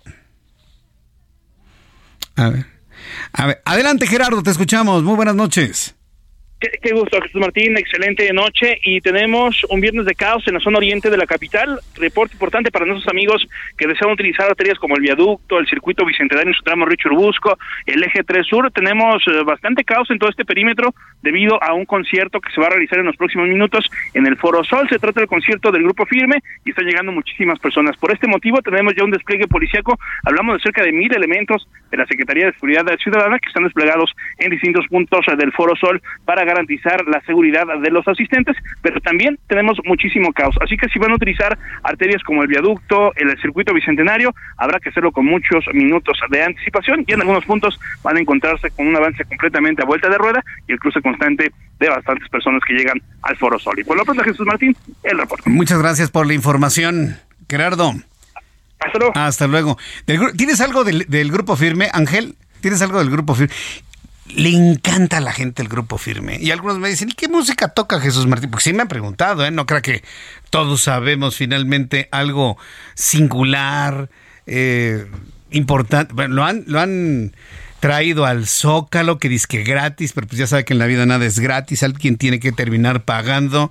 A ver, para los que no vamos a ir al firme, bueno, al grupo firme, esta noche, a ver, échale a que te perdone. Seré buena gente, pero no tu pendejo. Yo no me dejo. No, pues sí, ahora entiendo por qué le encanta a la gente. A ver, échale, échale más. besar mi boca una vez más. Pero por tu culpa, sabes cuándo va a pasar. En tu perra vida. no, bueno. Y después de ahí, ¿qué? ¿A dónde nos vamos? ¿O qué? Ya la polar ya está cerrada, ya no existe. Y, y luego tus hielitos. No estés dando ideas. se está sirviendo agüita Jamaica, ¿eh? No me vaya a creer que estoy sugiriendo otro tipo de cosas. Es horario triple Ángel, por favor. ¿Cómo es posible? Grupo firme ahí en el Foro Sol. Sí, también es también es noticia. Pero ¿sabe por qué es noticia? Porque de verdad no cabe un alfiler, no va a caber un alfiler para escuchar este grupo, sus letras, su forma de cantar. A mí no me gusta, pero pues debo reconocer que a mucha gente le encanta. Sí, para el relajo, ¿no, Ángel, o qué? Y luego de ahí a los tacos, ¿no? Sí, suavecito, ¿no? Porque... ¿Qué, dices, Giovanna? ¿Cómo? Dice, no, hombre, pues... Ah, ¿ella no sabe de eso? Ah, mira, nada más. Bueno, pues eh, para todos nuestros amigos que van camino al concierto de Firme, diviértanse mucho, pásenla bien, tengan una noche sana, ¿sí? Es un acontecimiento importante en la Ciudad de México. No se enfrasquen en problemas viales, lleguen a la hora que tengan que llegar y disfruten, canten y regresen con bien a su casa, ¿eh? Eso es lo que queremos y les deseamos de todo corazón esto aquí en el Heraldo Radio. Bien, vamos a escuchar cómo cerraron los mercados financieros, tipo de cambio, eh, las noticias financieras de empresas el día de hoy con Héctor Vieira aquí en el Heraldo. La Bolsa Mexicana de Valores cerró la sesión de este viernes con una caída del 1.18%, equivalente a 632.24 puntos, con lo que el índice de precios y cotizaciones, su principal indicador, se ubicó en 52.794.53 unidades para cerrar la semana con una pérdida acumulada del 2.64%. En Estados Unidos, Wall Street cerró con pérdidas generalizadas, ya que el Dow Jones retrocedió 345.22 puntos para quedarse en 31.909.64 unidades. Por su parte, el Standard Poor's restó 56.73 puntos, con lo que se ubicó en 3.861.59 unidades, y el Nasdaq cedió 199.47 puntos, que lo dejó en 11.138.89 unidades. En el mercado cambiario el peso mexicano se depreció 0.40% frente al dólar estadounidense, que cerró en 17 pesos con 89 centavos a la compra y en 18 pesos con 49 centavos a la venta en ventanilla. El euro se ubicó en 18 pesos con 75 centavos a la compra y 19 pesos con 68 centavos a la venta. El Bitcoin tuvo una caída en su valor del 0.20% para ubicarse en 20.159.80 dólares por unidad, equivalente a 372.809 pesos mexicanos con 13 centavos. El director general del Grupo Consultor de Mercados Agrícolas, Juan Carlos Anaya, advirtió que a pesar de los esfuerzos de la Procuraduría Federal del Consumidor, el precio del huevo podría incrementarse en los próximos días debido a diversos factores, como la gripe aviar en Estados Unidos y el contrabando en la frontera con México. La Oficina de Estadísticas Laborales de Estados Unidos informó que durante febrero se crearon 311 mil puestos de trabajo, con lo que se superó el previsto de 205 mil plazas. Sin embargo, la tasa de desocupación se elevó del 3.4 al 3.6%, lo que equivale a 5.94 millones de personas. Informó para las noticias de la tarde Héctor Vieira. Muchas gracias Héctor Vieira por la información de economía y finanzas a esta hora de la tarde. Son las 7.17, las 7.17 hora del centro de la República Mexicana. estaba enviando un mensaje en estos momentos, fíjese, le, le voy a platicar. Tengo una historia que compartir una historia de prevención, de que usted tenga mucho cuidado con quien hace algún tipo de acuerdo. Pero les estoy contestando a estas personas que el próximo lunes lo voy a comentar, precisamente para poder tener más elementos y poderle compartir una buena o una mala historia. Todo depende, por supuesto. Lo que sí le puedo adelantar es que tenga usted mucho cuidado con quién hace acuerdos, con qué empresas hace acuerdos, con quién aparta productos. Es muy importante que usted lo revise muy bien, que, que todo esté por escrito, que se firme un documento, que lo hagan como Dios manda, porque lamentablemente hay empresas muy poco serias sí que respetan lo que le prometen a sus clientes. El próximo lunes le voy a tener esta historia, por supuesto, ¿sí? Para ver si finalmente esta historia que en lo personal está, estamos viviendo, se resuelve o finalmente no se resuelve. Bien, Continuamos con eh, la información aquí en el Heraldo Radio y le platicaba que el Colegio Simón Bolívar en este momento está cruzando por un momento de crisis porque hay acusaciones de que hubo violencia sexual en contra de, de alguno o algunos alumnos. Imagínense el ambiente que se genera en la escuela. También hoy la Guamas Capotzalco anunció que entra en un paro hasta que no se finquen responsabilidades en contra de un maestro o de algunos integrantes de la comunidad que provocaron violaciones sexuales en contra de algunas alumnas en la UAM Coajimalpa. Entonces, cuando uno se empieza a enterar de este tipo de cosas, la primera pregunta que surge es, bueno, ¿qué pasa con el ambiente? ¿Qué es lo que sucede con el ambiente escolar? En, las, en la casa, en las escuelas también. Evidentemente sabemos de que llegan muchos chicos, muchas niñas de ambientes con familias rotas y que se llevan esos, esas problemáticas al ambiente escolar o viceversa, de la escuela a las casas.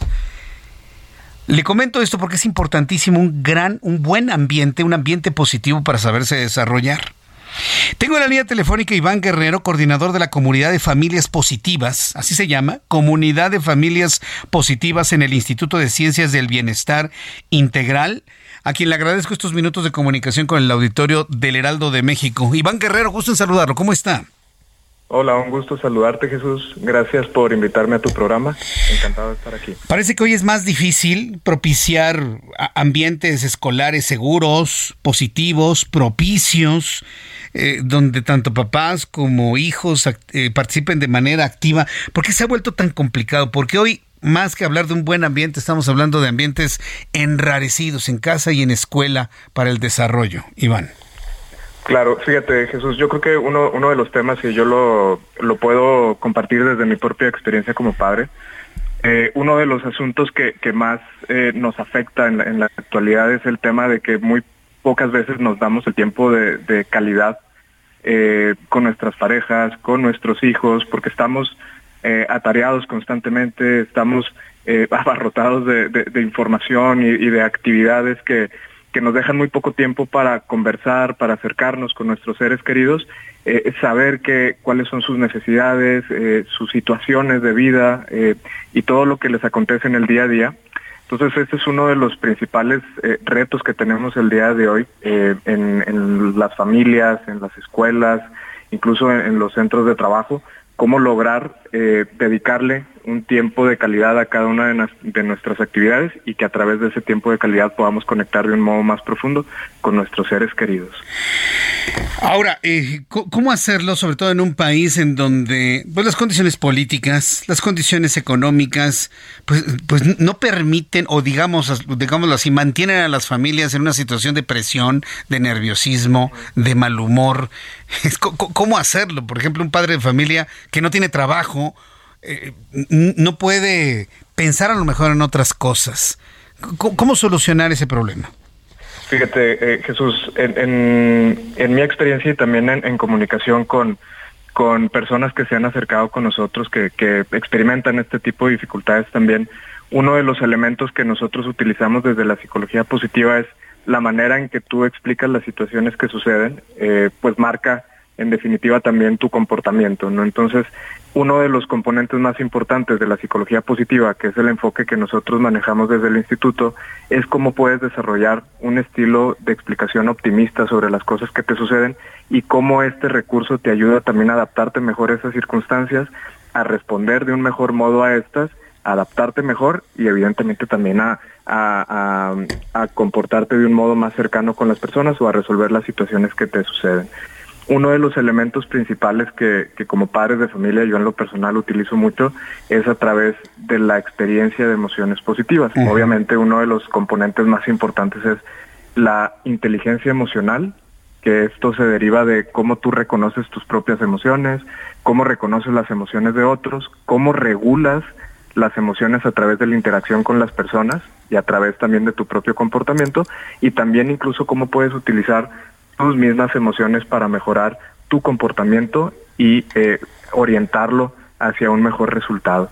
Esto como lo vemos traducido en una relación eh, con tu pareja, con, con un compañero o incluso con tus hijos, pues esto a través precisamente de que cuando observamos que hay una emoción que está afectando de algún modo la relación, tú a conciencia identifiques esa emoción y a través de un enfoque más apreciativo, por ejemplo, la alegría, la esperanza, el orgullo, puedas buscar contrarrestar esa emoción a través de una actividad que puede ser muy sencilla, desde simplemente cambiar la perspectiva de una situación y incluso en las situaciones más adversas podemos encontrar aprendizajes que ayuden a mi crecimiento y por los cuales me puedo sentir agradecido. Eh, eh, entiendo un que cambio debemos completo de mentalidad. Exacto, entiendo que debemos poner de nuestra parte, ¿no? Cambiar la mentalidad, proveernos de información, abrirnos a las condiciones que tenemos.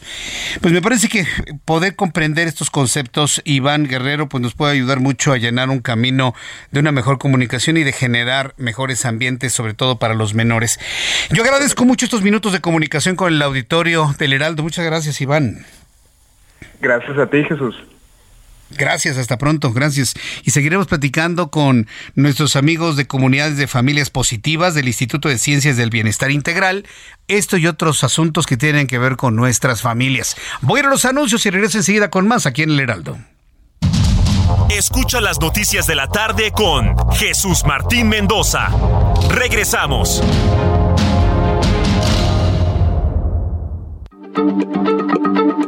Heraldo Radio, la H se lee, se comparte, se ve y ahora también se escucha.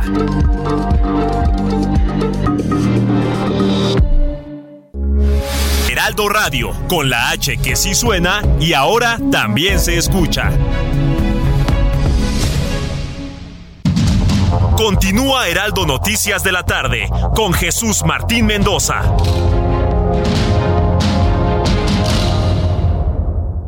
CAT promedio de 30.3% sin IVA, vigencia del 1 al 31 de marzo. Que el esfuerzo sea tu guía para seguir avanzando con Ram 4000, el camión que carga con más pasajeros al ser el único doble cabina. Ram 4000, capaz de llevar a una cuadrilla de trabajadores. Estrénalo con tasa desde 9.75%.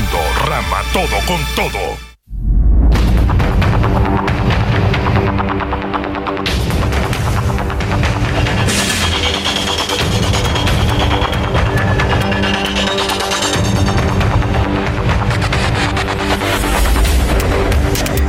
19 horas con 31, las 19 con 31 horas del centro de la República Mexicana. Escucha usted el Heraldo Radio. Yo soy Jesús Martín Mendoza con toda la información importante de este viernes. Un saludo a nuestros amigos que nos están escuchando a través de digitales del www.heraldodemexico.com.mx y también en nuestra aplicación. Les recuerdo que nuestro programa de noticias concluye a las 8 de la noche.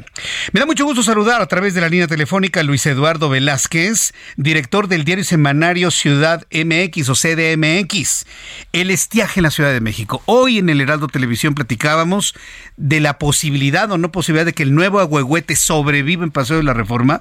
No lo sabemos, ha cambiado el clima, no llueve, todo está completamente seco. ¿Tú cómo lo ves, Luis Eduardo Velázquez? Gusto en saludarte. Buenas noches. Buenas noches, estimado Jesús Martín, y un saludo a todo el auditorio del Heraldo. Eh, la Ciudad de México está en alerta porque durante los siguientes tres meses del año en la zona metropolitana del Valle de México se enfrentará una sequía extrema. A ese problema se suma también una mayor disminución del caudal que recibe la zona conurbada desde el sistema Cutzamala y el escenario de grave sequía para la ciudad lo expuso ya el titular de la Conagua, Germán Martínez Santoyo, en una conferencia justo junto con la jefa de gobierno de la Ciudad de México, Claudia Sheinbaum, pese a que ha habido planes hídricos a 25 y 50 años, la realidad es que nos ha alcanzado. De la capacidad total del Cutzamala, que es de 800 millones de metros cúbicos, el almacenamiento actual es de tan solo el 49.4% de su capacidad total y esta situación se explica porque hay 24% menos líquido que hace cuatro años. ¿Qué podría mejorar un poco este panorama tan adverso? Las lluvias, pero las perspectivas de precipitación pluvial para los meses de marzo y abril se estiman de 5 a 10 milímetros, lo cual está también por debajo de lo normal. En mayo se prevé un repunte y quizá por junio sea cuando se estabilicen las lluvias. ¿Qué debemos hacer? Como ciudadanos, esforzarnos a racionar el consumo de agua, prevenir las fugas en nuestros domicilios y la carga, por supuesto, estará en las autoridades del Estado de México y la ciudad que con acciones coordinadas tienen previsto restaurar 29 pozos en la zona de Zumpango, ampliar la planta potabilizadora de la presa Madín y aumentar el caudal que recibe para almacenamiento la presa El Bosque, aunque estas son medidas paliativas porque en realidad para salir de esta situación adversa se requiere una inversión bastante alta y a largo plazo. Ya será un tema que tendrán que revisar quienes aspiren a la jefatura de gobierno y finalmente Jesús Martín será la cooperación de los particulares que tienen concesiones de pozos, así como a industriales que tienen pozos en desuso, que puedan aportar parte del agua que producen esos pozos con concesiones y mitigar un poco este estiaje que se espera sea bastante extremo. Bien, pues eh, Luis Eduardo, vamos a ver, ese tema, no, no, hay partido político o político o héroe político que pueda con él, es un asunto de la naturaleza que a veces parece estar fuera de nuestro control. Muchas gracias Luis Eduardo Velázquez, gusto en saludarte, que tengas buen fin de semana, nos escuchamos el lunes. Un abrazo y buen fin de semana. Buen fin de semana. Estiaje, sequía, estamos viviendo algo que es real, el cambio climático. Y hoy se lo planteaba precisamente a uno de los responsables que se van a encargar, fíjense, de quitar el agüehuete seco de Paseo de la Reforma. Lo van a quitar, está seco, está muerto. No van a aceptar que está muerto, ¿sí? porque aceptar que está muerto es políticamente incorrecto. ¿sí? Eh, van a quitar ese agüehuete seco muerto, que es evidente, y van a colocar otro agüehuete menos grande, chiquito, pero hermano de este mismo que también llegó con un lote de algunos árboles que llegaron de un vivero desde Nuevo León hacia nuestro país y que en este momento viven en Xochimilco y viven bien porque pues eh, Xochimilco tiene otro clima. En la Ciudad de México tenemos microclimas, ¿sí? Y microestados del tiempo. Puede llover en el sur, puede caer un solazo, ¿no? En, en el noreste de la Ciudad de México. Puede estar cayendo un sol tremendo en la Gustavo Madero y estar lloviendo en Tlalpan. Usted lo sabe cuando llega a pasar así. No es lo mismo el clima y el calor de Paseo de la Reforma que de Xochimilco. Entonces van a sacar este pequeño árbol y lo van a poner en el mismo lugar donde murió su hermano, con la misma tierra. Son seres vivos. No son plantas de ornato, son seres vivos. Nada más que pertenecen al reino vegetal. Sí, no tienen locomoción, no tienen locomoción visible, pero sí la tienen entonces imagínense de lo que estamos hablando. Lo van a colocar en la misma tierra donde murió su hermano. Los agüehuetes viven al lado de los ríos, cuyas raíces son bañadas con agua limpia y corriente. Corriente hablo de que va corriendo el agua. ¿Qué agua le van a poner al agüehuete? A ver, y espéreme, estamos en una contradicción del mismo discurso. ¿Qué es lo que acaba de decir la Conagua hace unos días? Lo vuelvo a repetir que no se deben regar los jardines bajo ninguna circunstancia, porque no hay agua en la Ciudad de México. Pero agua reciclada, Jesús Martín. Sí, agua reciclada. Esos árboles no viven con agua reciclada. Necesitan agua limpia, agua pura, agua cristalina, agua de río. ¿De dónde se lo van a dar?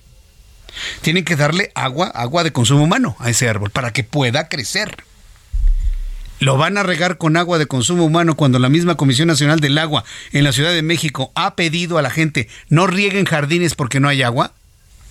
Yo no sé cómo le van a hacer, ¿eh? No es un mal deseo, ojalá y sobrevive el árbol. Pero esa idea de sembrar una especie que no es para paseo de la reforma, los tiene metidos en un problema hasta de contradicción de su propio discurso. ¿Cómo le van a hacer? No lo sé. Siempre en una palmera, señores, quítense de problemas. Estas, estas palmas resisten mucho más el calor y la contaminación. Siempre en una palma, quítense de problemas. Pero bueno, que conste que ya hicimos la recomendación. Esto sucede en México. ¿Cómo se ha comportado el mundo en las últimas horas? Nuestra compañera Alina Leal nos tiene un resumen de las noticias internacionales más importantes. Adelante, Ali. Fared Zakaria, escritor y periodista indoestadounidense, se lanzó en su columna de este viernes en el The Washington Post contra el presidente mexicano Andrés Manuel López Obrador, al que tachó de demagogo populista, y dijo que está destruyendo elecciones justas. Remarcó que el mandatario de México tiene como su objetivo al Instituto Nacional Electoral, al cual vacía. La Cámara de Representantes estadounidense votó por unanimidad hacer pública la información de los servicios de inteligencia sobre los orígenes del COVID-19. El proyecto aprobado por 419 votos ahora va por la firma del presidente Joe Biden. La mandataria de Perú, Dina Boluarte, reiteró este viernes que la presidencia pro tempore de la Alianza del Pacífico debe traspasarse a Perú en el más breve plazo y reclamó que este proceso de integración no se rija por intereses ideológicos. Este viernes, los gobiernos de Irán y Arabia Saudita anunciaron el restablecimiento de sus relaciones diplomáticas, así como la reapertura de sus embajadas en dos meses. La ruptura fue en 2016 tras el asalto de la embajada saudí en Teherán por parte de una turba de iraníes. Los mandatarios de Francia y Reino Unido sellaron su reconciliación este viernes con un acuerdo para reforzar los controles al paso de migrantes en el Canal de la Mancha. El presidente francés Emmanuel Macron y el primer ministro británico Rishi Sunak acordaron en París crear un centro de detención en territorio francés y aumentar los agentes que patrullan las costas de ese país. Londres, a cambio, aumentará en los próximos años la financiación del esfuerzo policial conjunto para impedir la llegada de migrantes irregulares a costas británicas.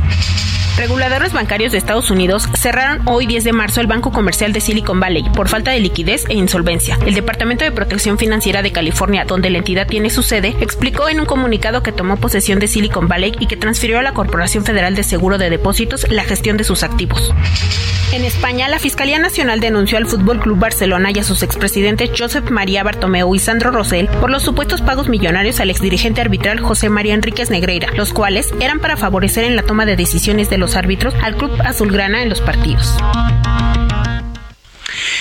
Gracias por la información, Alina Leal, con toda la información internacional a esta hora de la noche. Son las 7.39 hora del centro de la República Mexicana. Roberto San Germán, con toda la información deportiva. Mi querido Roberto, bienvenido. ¿Qué tal, mi querido Jesús Martín? ¿Qué tal a la gente que nos sintoniza también? Muy buenas noches. Ya es fin de semana, mi querido amigo. Ya se viene la fecha pues la jornada 11 del fútbol mexicano, partidos interesantes, Cruz Azul Pumas para ver si corren a Rafa Puente Jr., América Tigres para ver si cambiaron al portero o no después de sus errores, ver si las chivas están funcionando y son de de veras. ¿Viste al gobernador que por cierto, este Samuel García con su playa de Tigres en la conferencia y toda la cosa? Sí, ya además fue anunciando, anunciando a su hijo, a su papá. A su hija. A su hija, perdón, sí, sí, sí. Eh, ¿Cómo se llama? Ay, no me acuerdo. Pero... Sabe llamar, su segundo nombre debe ser Tesla. ¿No? Eso que le andan escribiendo, pero algunos con una jiribilla tremenda. Creo que se llama Mila Tesla, ¿no? Una cosa así tiene un nombre con M, pero pues seguramente le haber puesto el segundo nombre Tesla, ¿no? Sí, no sé, mi ahí sí te la debo. Porque no le vaya a poner Elona. Elona, Elona. Elona por, en, honor a Elon Musk, ¿no? Ah, Elona, ¿no? Elona. No, no, al ratito, no, espérate, aparte del nombre de Elona, bueno. No. Okay. sí, no, mejor, mejor no. dejemos esas Mejor dejemos, amigo. Pero ahí sí, al gobernador muy, muy tigre, ¿eh? Lo vimos muy tigre. Bueno, pues mira, se tiene que poner la de los tigres, ¿no? Se tiene que poner esa playera. Ajá, Y a ver cómo le va a América mañana también. Vamos a ver si sigue siendo el espejismo después de lo que pasó al inicio del torneo cuando jugó contra los equipos de la tabla, de media tabla para abajo, ¿no? Pero fíjate que el tema no es ese el fuerte este día. Lo fuerte es lo que está pasando en España con el Barcelona. Los están acusando de amaño de partidos de cierta forma por medio de los arbitrajes. Hoy la situación está fuerte. Ya mandaron para que les hagan... una asesoría para el segundo que estaba en nivel jerárquico en lo que sería la Comisión Disciplinaria de España, un señor de apellido Negreira. Y hoy la fiscalía ya los está buscando porque se dice que pagaron mucho dinero para que salieran beneficiados en los eh, partidos, en las decisiones arbitrales y que fueran pues ayudados para obtener buenos resultados. ¿Qué es mucho dinero? Pues sí le dieron muchísimo dinero a este señor, ¿eh? Algunos millones. Millones de euros. Eh, salían a diferentes empresas donde él participaba, o era socio, o trabajaba. Y pues el problema es para Sandro Rosell, sí. También viene eh, Josep María Bartomeu, que ha sido el peor presidente, yo creo que en la historia que ha tenido el Barcelona, los destrozó. Pero esta situación es de llamar la atención. Porque, pues sí se habla de un buen periodo entre 5 o 6 años que este hombre estuvo asesorándolos y pues cobraba un dinerito. Y este dinero, pues hoy sí le están preguntando, oye, a ver, queremos ver. El problema eh, suena muy fuerte, pero tienen que comprobar. Sí, claro, sí, sí, sí. Si hubo ayuda, ¿no? si hubo ayuda en algunos partidos en donde se pudo ver, pues así como que un penal o no te lo marco o una jugada eh, que era dudosa, siempre fueron a favor del Barcelona para sacar beneficio. Si de repente el Barcelona necesitaba ganar este partido, lo ganaba. O sea, la situación está fuerte con el Barcelona. Si se llega a comprobar, amigo, cara a la liga. ¿Qué haces? ¿Lo mandas a segunda o tercera división? No sé, no sé, no, no sé qué haría, porque para empezar, esta es la punta del iceberg de un problema que seguramente está generalizado en todos los equipos y en todo el mundo. ¿eh? Parece que también el Real Madrid hizo algunas cuestiones. Entonces, si le pegan al Barcelona, seguramente se va a brincar la directiva culé y va a pedir que se vea. Y si se ve que también el Real Madrid está, el señor Javier Tebas, que es el presidente de la Federación, de la Real Federación Española, ya ves que se ponen todo real, ¿no? Sí, sí, está todo real. Es un reino. siglo XXI, la Real, ¿no? El Real programa de, Jesús Martín. Imagínate, este programa que fue una tertulia española sería, la, Real Tertulia Ajá. De Roberto y Jesús. Para, ya no las prolongamos mucho. la Real Tertulia, sí sería, okay. No, no, no somos la Real Tertulia, somos unos mortales viles. Pero a lo que voy esta situación, ¿qué va a pasar, amigo? Porque si es preocupante si realmente estuvieron ayudando a los equipos grandes del fútbol español y qué va a hacer la Real Federación Española de Fútbol si les va a quitar títulos, si los va a bajar de división, si hay multas económicas, si hay multas para no poder fichar jugadores, si... te voy a decir una cosa, que el que esté libre de pecado que tire la primera piedra. Me queda claro. Pero si los demás no los no hay forma de comprobárselos y a ellos sí, ¿qué vas a hacer? Porque, mira, en, en, Italia la Juventus ya se ha ido a segunda división por unas cuestiones de unos pagos. Hay que recordarlo. Y se fue, ¿sí? Y le quitaron 15 puntos y lo hicieron y se fue en la época de Del Piero. Y se fue a la segunda división, fue campeón en la segunda división y subió y estaban a punto de hacer lo mismo con los fichajes hasta Cristiano Ronaldo salió salpicado, le quitaron puntos y estaban viendo si lo regresaban otra vez a la segunda división. Eso fue con fichajes, amigo. Acá ya hay es que no es un amaño porque, digamos, es que no sé si es la palabra correcta, amaño. Porque hubo dinero de por medio en donde le decían asesorías a los árbitros. O sea, pues sí estabas como que amañando al árbitro, ¿no? Pues sí. Se llama corrupción aquí en China. Aquí no pasa eso. Ah, no, aquí no, ¿cómo crees? No, pues aquí. Aquí, ya no hay. Desde el 2018 aquí ya no hay. Qué chulo es México. Pero bueno. qué chulo es México, qué chulo es Puebla. Chulo es México, pero sí, esa situación está fuerte, ¿eh? Sí, muy fuerte. Ahorita lo estamos viendo. No sé qué vaya a suceder. Y quién sabe. a, ver qué es lo que pinta para la próxima semana. Una de las noticias que a mí me dejaron sorprendido es hay la posibilidad de que el checo se vaya a, Alfa Romeo. Alfa Romeo dejando Red Bull. 2024 terminando contrato. Sí, acuérdate que él tiene contrato por dos años. Ajá. Pero, ¿por qué surge esta, esta información cuando está arrancando la temporada 2023, donde tiene este conflicto con Verstappen, este, donde necesita más podios? No sé, a mí me. ¿Puede ser para desestabilizar a Checo? Eso estabiliza emocionalmente. Ajá, este. O el mismo Checo la pudo haber sacado, ¿no? La nota. A, ver, Para presionar que ya se puede ir de Red Bull. Sí, para decir, pues ya no tienes aquí a tu coequipero, compadre, trae a otro, que no te han funcionado los últimos cuatro que tuviste, pues ahí ven por otro. Y se regresaría a la primera escudería con la que estuvo en Fórmula 1, que también trae mucho dinero y pues que están haciendo bien las cosas. En su momento, pues a lo mejor Checo se podría volver hasta socio, como lo fue Schumacher en algún momento con Aston Martin, ¿no? Ahora donde está el señor Alonso y pues ver, ver qué pueda suceder con Checo. No, no entiendo tampoco por qué sacar ese ruido de repente o ese humo. Es un ruido, exactamente. No, esa molestia. buen momento ¿no? de Checo. Es, es como, pues. sí, como una piedrita en el zapato. ¿Por qué pensar que Checo podría salir? Seguramente porque nada más le dieron un, un año más y él está tratando de hacer su, eh, pues el famoso lobbying, ¿no? También esa, esa, esa forma de cabildeo. Sí.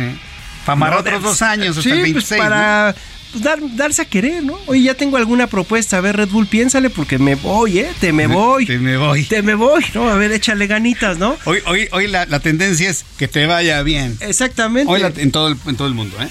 Sí. Que te vaya bien. Que te vaya bien, suerte. Este. Y ya, ¿no? Pero. Ya no funcione como antes. No, hoy sí no, pues si te quieres ir, vete, ¿no? Así que ojos que te vieron ir, jamás te verán volver, ¿no? Pero, amigo, no sé qué vaya a pasar con Checo. muy ya, ya nos dice ya, ya se enojó. Ya, ya, quiere que me vaya. No, espérame tantito. Mi querido Roberto, muchas gracias. Nos vemos aquí el próximo lunes. Si- una, ella quiere, sí. Una buena jornada deportiva. si ella quiere, sí. Allá, Sí, sí quiere. Nuestra manda más. Ah, Dice que sí. Ah, gracias. bueno, ok. Órale. Nos vemos aquí el próximo lunes con el resumen de toda la jornada. Ya más resumido, ya. Ok, Ok. de acuerdo. Gracias, Órale. Roberto. Roberto San Germán con toda la información deportiva, 7 con 48. Antes de despedirnos, a Adriana Fernández, nuestra especialista en cine, pero antes, Adri, antes. Feliz cumpleaños. Felicidades. Espero que la estés pasando. Mira, aquí están tus mañanitas, mi querida Adri. Feliz cumpleaños. No podíamos dejar de darte tus mañanitas, mi querida Adri. ¿Cómo la estás pasando bien? Jesús Martín, muchísimas gracias. Muy bien, muy bien. Con todo nuestro cariño el día de hoy, mi querida Adri. Y mira nada más, qué regalo de cumpleaños vas a tener que la entrega de los Óscares el domingo, ¿eh? Exacto. Así que años, de Óscares, todo a la vez. Sí, toda la vez. Oye, ¿qué, qué nos vas a tener hoy? ¿Recomendaciones previa a los Óscares? ¿Recomendaciones de fin de semana? ¿Qué nos vas a comentar? Pues mira, Jesús Martín, voy a hacer mis predicciones para el Oscar. Sí. Este, no sé si le vaya a atinar a todo, pero pues digamos que es mi, mi honrosa aportación A lo que creo que puede ganar. Pues mira, yo creo que para mejor actor secundario va a ser el actor de origen chino Kei Hui Kwan, que es el que, ¿te acuerdas de Indiana Jones y el Templo de la Perdición? Sí. El que salía con el niño, con Harrison Ford, en Ok. esta película de Spielberg. Bueno, él actúa en todo, en todas partes. Él se va a llevar el premio a mejor actor de reparto. Sí, a ver si te puedes mover un Este, poquito a una ventana, Adri, para que te podamos escuchar más claramente, ¿sí? Ah, claro que sí, claro que sí. Bueno, entonces, actor de reparto, es este Kei hombre Hui asiático, Kwan. Ajá, Kei Hui Kwan, que es este actor asiático. Seguramente él va a ganar el, el premio a mejor actor secundario. Luego tenemos a mejor actriz secundaria.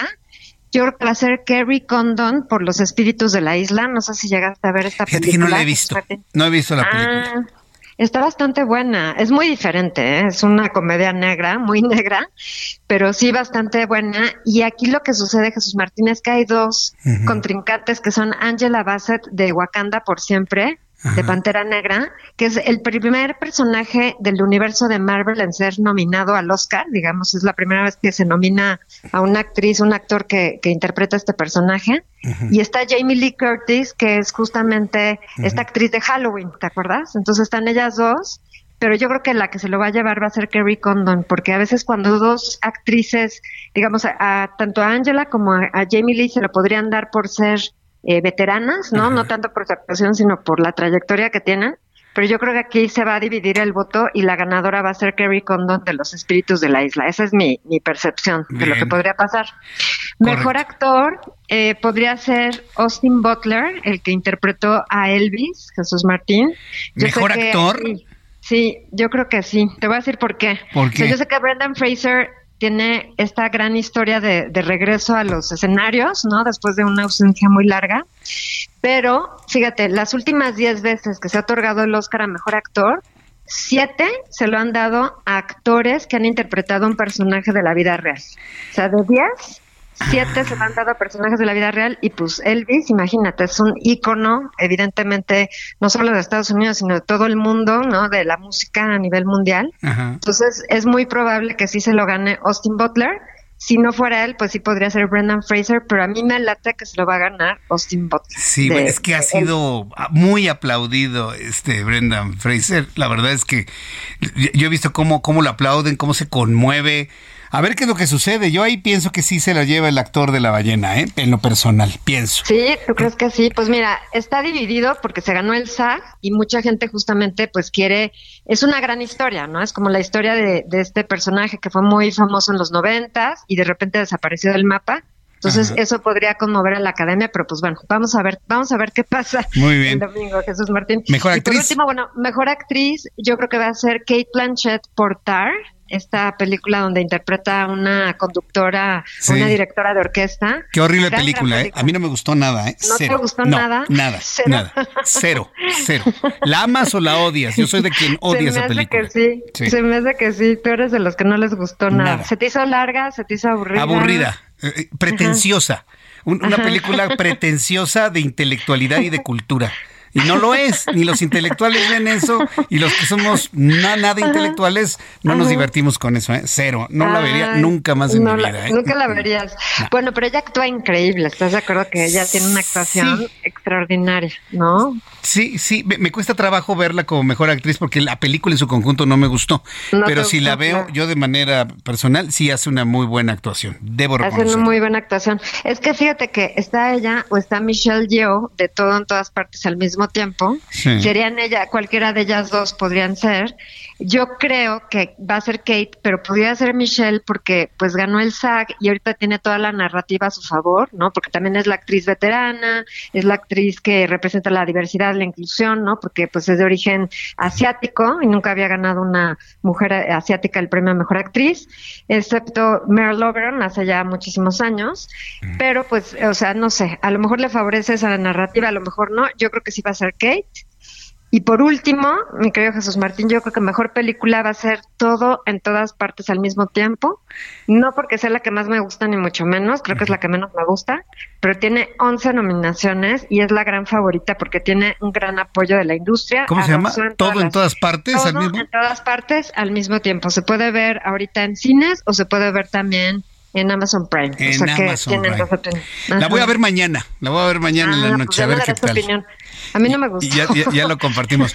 Adri, por favor, tu cuenta de Twitter, por favor, para el público que quiera comentar contigo. Claro que sí, es arroba Adriana99, arroba Adriana99. Aquí me pueden escribir, hacer preguntas, este, que los, los orienten su quiniela, con mucho gusto. Correcto. Adri, que tengas un feliz cumpleaños, lo que resta de este día, todo el fin de semana, y que sea una gran entrega de los Óscares y lo estaremos platicando la próxima semana. Muchas gracias, Adri. Muchísimas gracias, mi querido Jesús Martín. Claro que sí, que tengas un cinematográfico fin de semana y gracias por mis, mis, mis mañanitas. Tus mañanitas y palomitas de cine. y palomitas. Te mando un abrazo. Gracias, Adri. Buenas noches. Nos escuchamos el próximo lunes. Gracias. Que le vaya muy bien. Hasta luego. Esto fue Heraldo Noticias de la tarde con Jesús Martín Mendoza.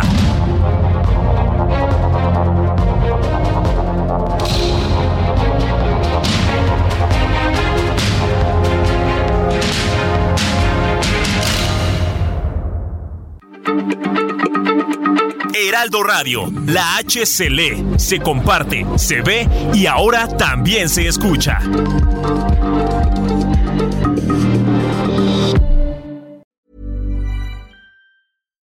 When you make decisions for your company, you look for the no-brainers. And if you have a lot of mailing to do, stamps.com is the ultimate no-brainer. It streamlines your processes to make your business more efficient, which makes you less busy.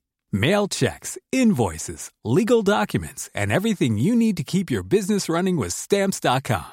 Seamlessly connect with every major marketplace and shopping cart. Schedule package pickups and see your cheapest and fastest shipping options from different carriers. With rates up to 89% off USPS and UPS rates. And with the Stamps.com mobile app, you can take care of mailing and shipping wherever you are. Make the same no-brainer decision as over 1 million other businesses with stamps.com. Sign up with code program for a four week trial, plus free postage and a free digital scale. No long term commitments or contracts.